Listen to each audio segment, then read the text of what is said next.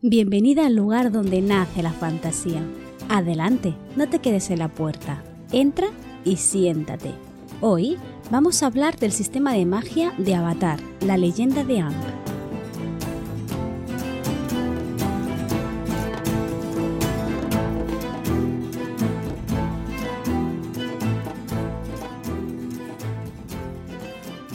Antes de entrar en materia, hoy me quería disculpar un poco contigo. Soy consciente de que hace cosa de un mes que no subo ningún capítulo del podcast, pero tengo una excusa y una de las buenas, ¿vale?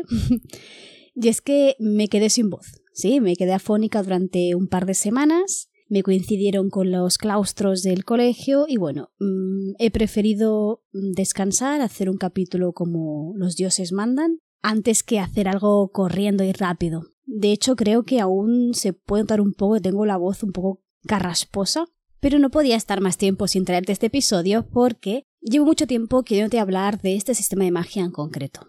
No hace mucho colgué el podcast en el que te explicaba bien las tres leyes de la magia de Brandon Sanderson y desde entonces hemos estado analizando distintos sistemas de magia en el, en el mundo de la fantasía, ¿vale? Obviamente empecemos con uno de Sanderson, con uno de mis favoritos, pero hemos ido eh, viendo otras novelas, otras historias y otros universos en los que también se podían aplicar eh, estas leyes de la magia, como por ejemplo las guerras de la alianza, ¿no? Que de hecho vino la autora Laura al podcast para hablarnos de, de su universo, de su sistema de magia. Si no lo has escuchado, aún estás a tiempo de visitar los otros capítulos. Hoy, en lugar de hablar de una novela o de una saga de libros, vamos a hablar de otra cosa, pues de una serie. No estoy segura, pero creo que está basada también en los cómics. Yo los cómics no los he leído, así que no puedo hablar de ellos, pero sí que puedo analizar la serie. ¿Vale? Como ya te he dicho en la entrada, vamos a hablar de Avatar. Pero no la película de los eh, las personas em, azules y tal, no, no, no. La serie de dibujos animados, ¿vale? Ahora está en Netflix disponible. De hecho, yo la vi allí. Y eh, es un universo que me ha llamado mucho la atención porque es aparentemente muy simple. Bueno, o sencillo, mejor dicho. ¿Por qué digo esto? Porque está basado en un sistema de magia que hemos leído y visto en un montón de sitios, que es un sistema de magia elementarista. ¿Qué quiere decir esto? Un sistema de magia basado en los cuatro elementos básicos, el aire, el fuego, el agua y la tierra. Esto podría ser una pega, ¿no? Podría considerarse eh, un sistema de magia prototípico, aburrido, siempre lo mismo, ¿no? Algo que ya hemos visto demasiadas veces y que podrían llegar a cansar. Pero es que la gracia de esta serie es que sigue las normas de Sanderson y entonces toda la sociedad está basada en este sistema de magia, la sociedad se ve afectada por el sistema de magia y de hecho si continúas viendo la serie y ves la segunda, la segunda, que sería la leyenda de Korra, ves cómo el sistema de magia provoca que el mundo, la sociedad, incluso el nivel tecnológico de ese universo también evolucione acorde con la magia, que si lo recuerdas es la tercera ley de Sanderson. Pero bueno, no voy a empezar por el final, ¿vale? Voy a hablarte eh, primero un poco en general sobre el mundo de Avatar, porque si no has visto la serie es posible que esto te suene un poco a, no sé, a chino. Lo que más llama la atención de, Avatar es que la sociedad, la cultura, pero también la geografía, o más que la geografía, las zonas geográficas, están divididas en estos eh, cuatro elementos. En formato podcast es muy difícil que te pueda transmitir eh, el mapa, pero la entrada que está enlazada en la descripción de este programa verás el mapa del mundo avatar. Sin saber absolutamente nada del mundo, ya solo por los colores que se insinúan por los símbolos que están en las esquinas, ya ves que hay como cuatro reinos o cuatro zonas diferenciadas. ¿Vale? La que más destaca la atención es la gran eh, zona de color verde, verde claro, amarillento, ¿sí? Que es la que está relacionada con el reino de la tierra, es decir, eh, la magia que manipula la, la tierra. Verás enseguida que justo a la izquierda, en el otro extremo, hay una zona pequeña dedicada a la nación del fuego y por lo tanto tiene el color rojo. Además, a los extremos, arriba en el norte y abajo en el sur, verás dos zonas, los dos polos, ¿sí? que son las tribus del agua de color azul claro, y luego además, eh, rodeando todo lo demás, tres eh, zonas, tres zonas muy montañosas de color blanco, que hacen referencia a los, a los templos del aire. Es un mundo, por lo tanto, que se ve enseguida que está dividido ¿no? en estos cuatro elementos. No solo por lo que respecta a la magia, sino por la cultura, las creencias, la forma de ser, incluso como ya veremos más adelante. Para que te pongas un poquito en situación, la leyenda de Ang se inicia en una situación muy concreta. Esto no es ningún spoiler porque lo sabes desde el capítulo 1, minuto 1, ¿vale? Es que el reino del fuego ha aniquilado por completo a todos los maestros del aire. ¿Vale? Porque pretendían capturar al avatar, que más tarde te explico qué es un avatar, ¿vale? Esto lo hacen porque quieren dominar el mundo y los únicos capaces em, de detenerlos, o el único capaz de hacerlo, sería el próximo avatar. Nuestra historia se va a centrar en Ang, que es el avatar. Sí, ya lo dice el título, tampoco es ningún spoiler. Ang se convierte, por lo tanto, en el último avatar del mundo que se despierta después de un sueño de 100 años va a tener que aprender a dominar los cuatro elementos para salvar el mundo o, dicho de otra forma, detener el dominio del reino del fuego. Aquí tengo que aclarar un pequeño detalle que es una cosita que, que bueno, que creo que, tengo que decir. Y es que eh, solo te voy a hablar de la leyenda de Ang, a pesar de que tiene una segunda parte. ¿Por qué hago esto? Porque en, en la leyenda de Ang ¿vale? Es la historia, eh, la primera historia con la que nos encontramos, a menos en la serie, ¿vale? Repito que los cómics no los, no los conozco. Y nos muestra el mundo, la magia, las culturas, las distintas formas de ser de los maestros, de, de los elementos, que luego te explico exactamente qué. Y en la siguiente parte, ¿vale? La, en la segunda parte, quiero decir, la leyenda de Korra, sí que es muy interesante ver cómo la sociedad evoluciona al mismo paso que evoluciona la magia, pero yo no sé qué pasó con esta serie, no sé si es que hubo un cambio de guionistas o qué, pero em, la propia serie vulnera las leyes establecidas en, el primer, en la primera entrega de la serie. Y bueno, ya me conoces, yo soy un poco friki por lo que respecta a las leyes de la magia, me gusta, me gusta que sea coherente a pesar de ser magia, y entonces esta segunda parte de la, de la historia por lo que respecta a este aspecto en concreto, ¿vale? Tiene otros muchos de positivos, pero en este en concreto cojea muchísimo. Y aunque incorpora elementos nuevos, eh, son muy incoherentes. Por lo tanto, voy a hacer ver que la leyenda de Corra no existe más que para mencionar el buen avance que tiene por lo que respecta a lo que he dicho antes, ¿eh? de cómo evoluciona el nivel tecnológico y social con la magia. Por lo tanto, si has visto la serie, tanto la de Anne como la de Corra, y ves que hay cosas que no estoy diciendo, Básicamente es porque eh, voy a hacer ver que no existe la otra serie.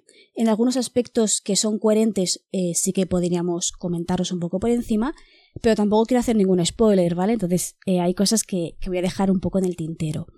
Te animo a que la veas, ¿eh? No te estoy diciendo que sea mala, es buena, o sea, los personajes me gustan, lo que no me gusta es cómo se desarrollan las leyes de la magia. Vamos a avanzar y te voy a explicar en sí la magia, ¿vale? Porque em, este análisis, reseña, llámalo como lo quieras, es para hablar de, del sistema de magia. Antes de empezar, vamos a hablar de terminología, cómo se llaman las cosas, ¿vale? Porque aquí en ningún momento aparece la palabra magia. De hecho, lo que sería la magia, entre comillas, se llama arte de control. Y básicamente, pues hay cuatro, ¿no? El control del aire, el control del agua, el control de la tierra y el control del fuego. Las personas que tienen la capacidad de controlar estos elementos no son magos, sino que se les llaman maestros. Pero no maestros a secas, sino que irán con la coletilla del elemento, es decir, un maestro del aire, un maestro del agua, etc. Esto es así, o sea, se llaman de esta forma porque cada maestro solo puede dominar un único elemento. ¿vale? Por lo tanto, siempre van a ser elemento del lo que sea. Y siempre va a ser de eso y ya está. La única persona que puede dominar más de un elemento a la vez, que de hecho los domina los cuatro, es el propio avatar. ¿Vale? Pero ya hablaremos del avatar. De hecho, lo voy a dejar para lo último, que es lo más interesante. ¿Cómo se hace la magia? ¿Cómo se controla este elemento? Si bien es cierto de que cada arte, cada arte de control me refiero, tiene unas limitaciones, unos costes concretos, sí que es cierto que todos en sí hablan de movimientos. Y es que esta magia se adquiere aprendiéndola de la naturaleza que eso es muy interesante también, y el maestro debe como imitar los movimientos naturales para poder eh, hacer esta magia. De tal forma que al paso de los años y de los siglos, como pasa en esta sociedad, ¿no? Se han ido transmitiendo unos movimientos casi como si fueran unas clases de, de artes marciales para eh, provocar un efecto u otro con el elemento, ¿no? Vemos como en el entrenamiento de varios personajes se les enseña ciertos movimientos que tienen pues un nombre, ¿no? Y una utilidad en concreto. Y una vez que eh, adquieren este movimiento, el efecto eh, del control se, se desencadena. Esto no es fijo, es decir, estos movimientos son movimientos que los maestros de antaño aprendieron de la naturaleza, pero vemos de hecho en el transcurso de la primera serie cómo se van aprendiendo nuevos movimientos, porque es una de las características más chulas de este sistema de magia, y es que la magia avanza y evoluciona a medida que la sociedad y los personajes aprenden a manipular su entorno y, sus, los elementos de su alrededor. Esto por lo que respecta a cómo se emplea. Vamos a la pregunta de quién, quién la puede emplear. ¿Es magia aprendida o es magia adquirida? En este sistema de magia naces siendo un maestro. Lo que por un lado a mí me sonaba, me chirriaba un poco que alguien, un niño pudiera ser un maestro del aire, un maestro del agua, pero bueno, es la terminología, ¿no? Esto es algo que en la primera serie no queda del todo claro, pero viendo la segunda y por coherencia con lo que se ve en la primera serie, la magia parece ser hereditaria. De esta forma, los maestros del agua solo nacerán en las tribus del agua, los maestros de la tierra en el reino de la tierra, y así con, con todo lo demás. Tienes que pensar que en la primera serie están en plena guerra, sí es cierto, pero hay muy poca interacción entre las distintas eh, tribus, eh, civilizaciones, llámalo como quieras. Por lo tanto, no vemos eh, mestizos en ese sentido, ¿no? Vemos todas las parejas, todos los hijos dentro de su propia tribu, dentro de su propio reino. Así que sobreentendemos que se hereda. Pero es que em, ser maestro no solo quiere decir que puedas controlar el elemento, sino que también se relaciona con una forma de actuar, con una cultura y en muchos casos también con una ética muy concreta. Y esto tiene una, razón y una explicación muy lógica dentro de la magia, y es que un maestro tiene que entender su elemento, ¿no? Y debe controlar el elemento siguiendo sus propias normas. De hecho, cada elemento tiene su propio, vamos a decir, carácter, vamos a decir, característica propia, ¿no? Una forma de actuar prototípica, ¿no? De los, de los maestros del aire, por ejemplo, que se confronta, ¿no? Con la forma de actuar de los de la tierra.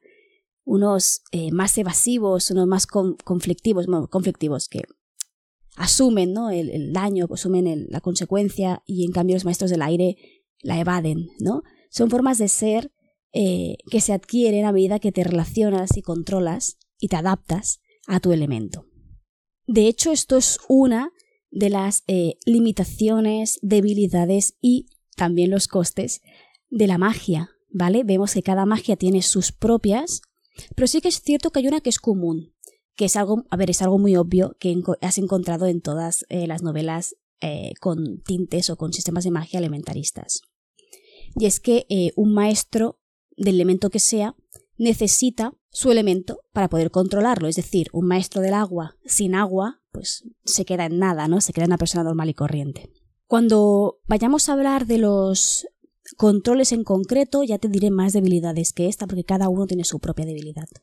Esto que acabo de comentar ahora mismo, de que, de que cada elemento tiene que ver con una forma de actuar, con una personalidad, con un carácter, sí que es cierto que había situaciones en las que los personajes más secundarios, incluso los de relleno, parecían un calco del otro. En el caso de los personajes principales o secundarios, vemos cómo cada uno, cada persona de forma totalmente individual, adapta el carácter y la forma de actuar de su elemento a su propia personalidad, ¿vale? Esto es algo que vemos mucho con Ang, ¿vale? Que es el avatar y que tiene que dominar todos los elementos en sí, y muchos de ellos, bueno, entre ellos son contradictorios, que es lo que veremos no me enrollo más, ¿vale? Porque llevo grabados casi 20 minutos eh, y aún no he empezado a hablar de los controles en sí. Vamos allá. El control del aire. El aire es elemento que está relacionado directamente con la libertad. Los nómadas del aire, que son los que habitan los templos del aire, son monjes. Estos monjes se han separado de los problemas y de las preocupaciones mundanas y lo que buscan es la paz y la iluminación espiritual. Esta iluminación espiritual ha provocado el efecto de que todos los niños nacidos en los nómadas se conviertan en maestros del aire, ¿vale? Porque iremos viendo que el mundo espiritual afecta muchísimo al mundo, al mundo mortal. ¿Qué es el control del aire? Se basa en la capacidad de controlar y manipular las corrientes de aire. Obviamente, lo que podías imaginarte, ¿no? La clave de este, de este poder, de este control, es ser una persona flexible. Y, mm, puesto que los monjes son personas pacifistas, se trata de un control que es puramente defensivo. Sí que es cierto que hay movimientos de ataque y hay algunos movimientos que son mortales, pero lo más habitual y lo que nos más nos encontraremos, sobre todo en Ang, que es un maestro del aire, serán eh, movimientos relacionados con eh, esquivar, moverse, ¿sí? manipular el entorno, el aire para, para moverse simplemente. Como he dicho antes, la forma de actuar de un maestro del aire será siempre evasiva, porque siempre evita la confrontación directa ¿no? con el enemigo, o con lo que no es enemigo, con lo que sea, lo evitan. De hecho, es algo característico de su forma de ser. Hemos visto las, las limitaciones, ¿no? lo que hace y lo que no puede hacer. Vamos con las debilidades. Esas situaciones en las que los maestros del aire no pueden emplear su poder por un motivo u otro. Una de las debilidades eh, por lo que respecta a este control es que, como he dicho antes, es puramente defensivo. Por lo tanto, una situación de guerra, de lucha, un maestro del aire queda un poco vendido, ¿no? Si no ha aprendido antes movimientos de ataque o incluso letales, lo único que va a hacer es esquivar. Esquivar y huir, ¿vale? De hecho, Ang se comporta así constantemente, es su forma de ser. Como hemos dicho antes, un maestro se queda sin poder emplear su poder si no tiene su elemento. ¿Qué pasa con los maestros del aire? Que es muy difícil dejarles sin su elemento, puesto que su elemento es el propio aire, ¿no? Sí que puedes eh, limitar que pueda usar eh, su poder si se encierra en un lugar muy pequeño, en el que hay apenas el aire justo para que pueda respirar y poco más, ¿vale? Pero ya en los primeros capítulos Ang nos muestra cómo puede emplear su dominio o su control del aire eh, simplemente estornudando, ¿no? Entonces vemos que es muy difícil eh, poder debilitar en ese sentido a, estos maestros. Te voy a citar, o te voy a leer, mejor dicho, unas palabras que he encontrado en la, wiki de, Avatar, que me parece muy bonito, ¿no?, para representar um, a estos maestros. Dice así. Al ser el aire el elemento de la libertad, Limitar la libertad de movimiento de un maestro del aire es limitar también su control. Nada, solo porque me parecía bonito. vamos a pasar a los siguientes. Vamos a pasar a por los, de, los maestros del agua, ¿vale? Vamos a hablar del control del agua. El agua se relaciona con el cambio. De hecho, no lo, no lo he dicho antes, pero los maestros del aire aprenden, como he dicho antes, lo hacen a través de la naturaleza y los maestros del aire lo hacen de los bisontes alados, que son las criaturas pues, que pueden volar. Los maestros del agua, en cambio, aprenden su, su control a través no de un animal, sino de la luna. Los originales, los más antiguos, ¿no? aprenden el control observando cómo la luna empuja y tira de las mareas. De hecho, la mayoría de movimientos que tienen estos maestros es justamente eso, empujar y tirar, ¿vale? Porque imitan lo que hace eh, la, la luna, sin más. Como te puedes imaginar, pues el control del agua se basa en la habilidad de controlar el agua, valga la redundancia. Eh, pero el agua en todas sus formas. ¿Vale? Vemos eh, pues el hielo, el agua líquida y en algunos casos bastante chetos de, de, maestros el, el, agua, el vapor de agua, ¿no? Tribus del agua tenemos tres, tenemos la del sur y la del norte. Y luego a, largo de las, a lo largo de la serie aparecen otros maestros del agua un poquito más olvidados, que son los del pantano. Los tres tienen como un principio básico, que es que hacen fluir la energía. Y en este fluir de la energía, lo que hacen es convertir su defensa en ofensiva, es decir, emplean la fuerza de sus oponentes en contra de ellos mismos. Este fluir de energía es lo que también les convierte en unos de los mejores sanadores, porque emplean el dominio del agua para, pues para sanar y para curar. Vamos a por las debilidades. ¿Qué les sucede a los maestros del agua? Pues que necesitan agua, ¿vale? Normalmente necesitan una fuente de agua externa, pero como ya habrás visto en muchas eh, películas, series o eh, libros, también el cuerpo humano está lleno de, agua, entonces los maestros de agua más poderosos, con más experiencia pueden incluso emplear el sudor como arma y cosas por el estilo que la verdad es que es bastante chulo, no te adelanto nada más. Dos debilidades más, ¿vale? Que esto no les sucede a los, a los maestros del aire, y es que los maestros del agua necesitan los brazos, porque todos los movimientos del agua emplean los brazos para simular el movimiento de tirar y aflojar, tirar y aflojar. Por lo tanto, si movilizas, si le atas las manos a un maestro del agua, no podrá emplear su poder. Es más, puesto que se basan en la luna, imitan a la luna, en momentos de eclipse lunar, su magia, su control no desaparece, pero sí que disminuye muchísimo. Vamos al siguiente tipo, que nos quedan solo dos, que son uno de mis favoritos, por no decir mi favorito, que es el control de la Tierra. La Tierra es elemento relacionado con la sustancia, con la materia prima. Los maestros de Tierra eh, son muy particulares todos, la verdad es que aparecen muchos en la, en la serie, también es que es un territorio muy amplio, ¿no? Pero si tuviéramos que etiquetar o describir a todos en conjunto, seguro, seguramente diríamos que son personas diversas, ¿vale? Porque hay muchas y de muchos tipos. Todas son fuertes, tanto física como de espíritu, diríamos. Son persistentes y duraderos, ¿no? En el sentido de, bueno, que son como rocas, en ese sentido. Como te puedes imaginar, pues el control de la Tierra es la habilidad de controlar la Tierra, ¿vale? Lo que me gusta de, de, este, de estos maestros es que tienen una forma de actuar muy concreta. Digamos que son, son los cazurros, ¿sí? Son los, los que se tiran hacia el peligro eh, un, poco, un poco a lo loco. Son los que aguantan de pie mientras todo el mundo evade o huye, ¿no? En ese sentido. No es que sean locos ni excesivamente valientes, ¿no? Que es que su forma, su forma de actuar es la siguiente.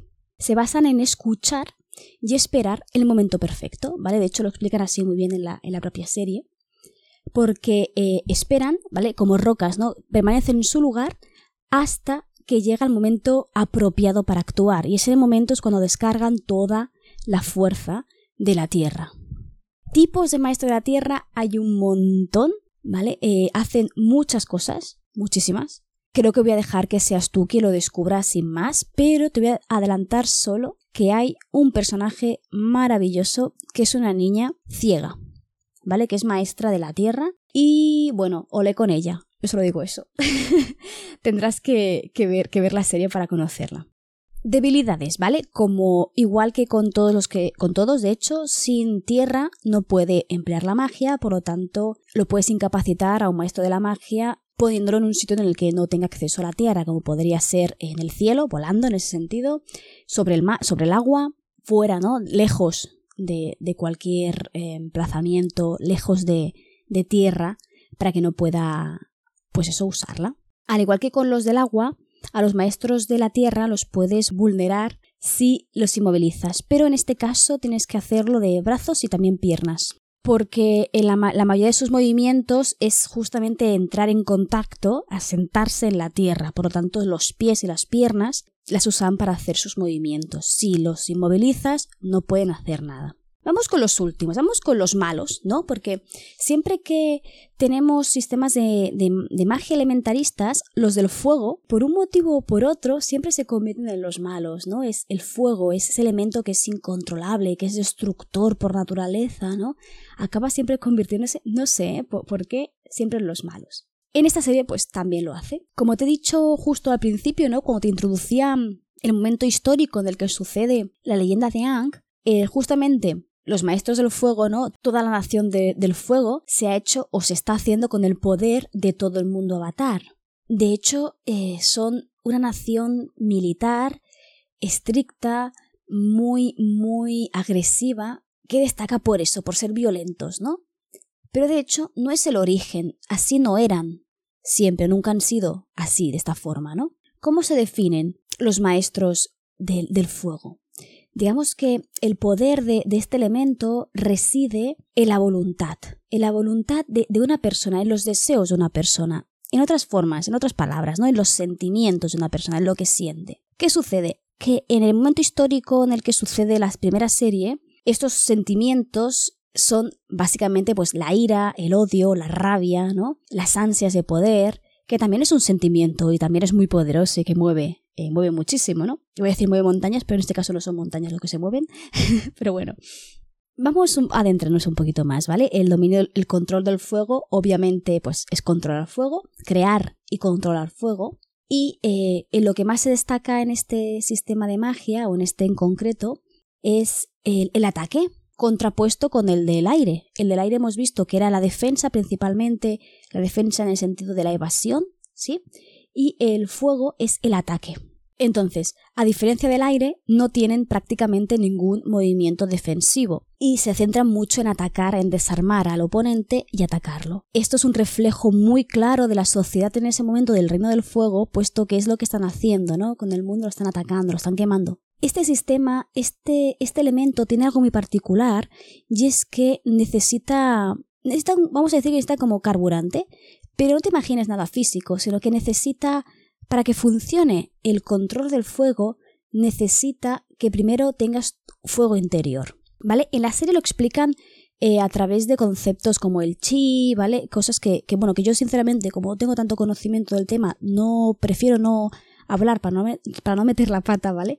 Pero aplicándolo a, a conceptos más sencillos que yo misma puedo entender bien, para poder crear fuego, necesitas tener algo en tu interior que te mueva, que, haga que te mantenga, bueno, vivo, ¿no? Básicamente, tengas algún tipo de pasión, algún rabia, también se cuenta la rabia, el odio, una pasión, un deseo, que haga que, que te provoque que puedas crear ese fuego y puedas controlarlo. Esto que es el precio es al mismo tiempo la debilidad, ¿no? Porque no tener esto, perder esta, estas ganas, esta fuerza, te hace perder el dominio del fuego. De hecho, hay un personaje que es un maestro del fuego, que es un personaje principal, vemos su punto de vista, nos muestra muy bien cómo, cómo son los maestros del fuego, cómo se comportan y cómo él mismo mantiene ese fuego vivo interior, ¿no? Con, sentimientos que no son positivos para nada, es una obsesión y es odio y es rabia y con eso eh, mantiene su, su poder y su control. ¿Qué otras cosas también pueden debilitar a un maestro del fuego? El frío, básicamente. Una situación de frío eh, extremo le imposibilitaría el poder crear fuego. Al mismo tiempo, aparte de esto que no deja de ser algo físico ¿no? y bastante lógico, otro elemento imprescindible para que un maestro del fuego controle correctamente su poder es que tenga mucho autocontrol. ¿Por qué? Porque el fuego, como hemos dicho antes, es un elemento que siempre relacionamos con el descontrol, con la destrucción. El fuego como civilización siempre nos ha dado miedo, ¿no? Porque es algo que no podemos controlar bien. Por lo tanto, eh, aquí el maestro tiene un papel muy importante porque tiene que saber controlar esa ira, ese odio, ese sentimiento, sea cual sea, para poder eh, no quedarse sin combustible y poder realizar un buen control, ¿no? Ay, es que me gustaría decirte algo, pero no puedo, porque tenía un pedazo de spoiler. Pero bueno, tendrás que verlo, porque eh, cómo evoluciona este personaje, el que te he dicho que es eh, un maestro del fuego, es muy interesante y te explica muy bien cómo funciona el, el control del fuego, de hecho. Estos son, como ves, los cuatro elementos, los cuatro controles y los cuatro, las cuatro artes. Pero además de un mundo plagado de maestros que van manipulando el entorno a su antojo, ¿no? Para hacer que la sociedad también vaya evolucionando, vaya creciendo, todo se relacione uno con, uno con otros. Además de todo esto, tenemos la figura del avatar, ¿vale? Que te he dicho que lo he dejado para lo último porque no tenía sentido hablar del avatar si no te explicaba primero los, los sistemas de magia, ¿no? Los cuatro sistemas de magia. Digamos que una clave de este universo, de este mundo, es el concepto de equilibrio. De hecho, bueno, esto es, esto es algo que podemos ver en cualquier sistema elementarista, ¿no? Vemos como hay elementos que se contraponen de forma muy evidente, mientras que hay otros que se complementan entre sí. Por ejemplo, hemos visto que el aire es un elemento defensivo, mientras que el fuego es un elemento principalmente ofensivo. Hemos visto que el aire, por ejemplo, tiene una forma de actuar evasiva, mientras que la tierra es una forma de luchar o de, o de enfrentarse a los problemas dando la cara, ¿no? Esto, estas relaciones entre todos los elementos, hace que se establezca cierto equilibrio en el mundo, pero mm, justamente la serie empieza con un, un gran desequilibrio, ¿no? la nación del fuego quiere hacerse con el poder de todo el mundo avatar. Y para esos momentos, para mantener ese equilibrio que debería darse de forma natural, está la figura del avatar. No quiero desvelarte nada demasiado mm, spoiler de lo que viene siendo la serie de la leyenda de Ang, así que te voy a hablar simplemente de la figura del avatar en abstracto, sin decirte todo lo que debería decirte de lo que es un avatar. Te lo hago así para darte pequeñas píldoras que te animen a ver la serie o reverla si ya la has visto. Y si quieres ya me cuentas en los comentarios eh, esos elementos que estoy dejando un poco en el aire, ¿vale? Que no puedo decirlos en voz alta. ¿Qué es el avatar? El avatar es una... Mm, no es una persona en concreto, sino que es más bien una figura o una entidad que se va reencarnando. Es decir, esta, la figura, la utilidad del avatar se reencarna en distintas personas diferentes. Ang es la que toca ahora, pero hubo antes que él y habrán los siguientes, básicamente porque sabes que hay una segunda serie que se llama La leyenda de Korra, ¿vale? Esto aquí muy básico. Entonces, eh, esta reencarnación también la establece de forma cíclica. ¿Sí? Digamos que el orden es el siguiente: fuego, aire, agua y tierra. Por lo tanto, cuando un avatar muere, nace el siguiente. En el caso de Ang, Ang es un maestro del aire, el último que queda, y nació una vez que murió su antecesor, que era un maestro del fuego. Entonces, después del fuego viene el aire, y después del aire vendrá el agua. Por tanto, el siguiente avatar después de Ang será del agua. Esto explica el por qué empieza la situación como, empieza, ¿no? la nación del fuego tenía a su avatar en sus filas, no digamos, y cuando murió ya sabían que iban a hacer un eh, avatar en los templos del aire y por eso atacaron a los templos del aire para matar a todos los eh, maestros y capturar al avatar. Lo que pasa es que no lo consiguieron porque Ang, digamos que hizo cosas de avatar. Esto tampoco es spoiler, ¿eh? porque la primera, en, la primer, el primer capítulo eh, Ang se despierta después de un sueño de 100 años. Pero voy a dejar a Ang aparcado y te hablo un poco qué es esto de ser avatar, qué influye, qué poder tiene o qué cosas hace o qué cosas debería hacer, ¿no? Por lo que respecta al control, ya te he dicho que el avatar es el único capaz de controlar más de un elemento a la vez y que de hecho los controla los cuatro o que debería controlar los cuatro. El avatar ya nace controlando el elemento de la tierra del que ha nacido, es decir, Ang ha nacido en los templos del aire, por tanto nace ya controlando el control del aire, igual que haría cualquier otro maestro del aire. Para completar el ciclo y convertirse en el avatar y despertar la energía avatar, tiene que aprender los otros controles. Pero no de cualquier forma, sino que tiene que hacerlo siguiendo el ciclo que hemos visto antes. Es decir, aire sería el primero, puesto que ha nacido, en este caso, eh, en los templos del aire, tendría que aprender después agua, después tierra y por último el fuego.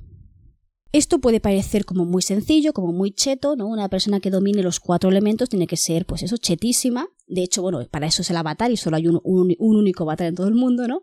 Pero no es así, no es tan fácil. Esta serie es una, serie parte del principio iniciático, del viaje iniciático, de cómo Ang, que está solo en el mundo, poco a poco va aprendiendo todos los controles para convertirse en avatar y volver a, conseguir que el mundo esté otra vez en equilibrio, ¿no? Esto es como un principio muy básico, una premisa muy básica de, de muchas historias de fantasía que tengan sistemas de magia parecidos a este.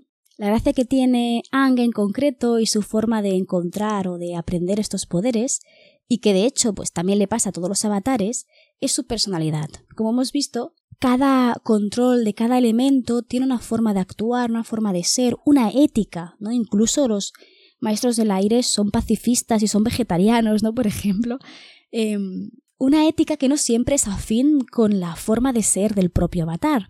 Por lo tanto, mientras que algunos controles son fáciles, son rápidos de, de, aprender, hay otros que son difíciles porque son contrarios a su forma de ser. Por lo tanto, Ang, ese niño juguetón, risueño, eh, que esquiva, que, que corre, que se esconde, que juega, tendrá que aprender a comportarse como un maestro del agua, como un, maestro de la tierra, como un maestro del fuego, ¿no? Y vemos entonces cómo progresivamente este avatar eh, va aprendiendo, va madurando, va creciendo y va cambiando, ¿no? Hasta que se convierte no en un único elemento de, este abanico, ¿no? De cuatro poderes, sino que se acaba convirtiendo en, en un ser completo, ¿no? En ese sentido que entiende comprende y respeta las cuatro formas de relacionarse con el entorno y por lo tanto se convierte en alguien que busca pues la paz, que busca el equilibrio y que busca volver a, que el mundo vuelva a estar otra vez unido, ¿no? E intentar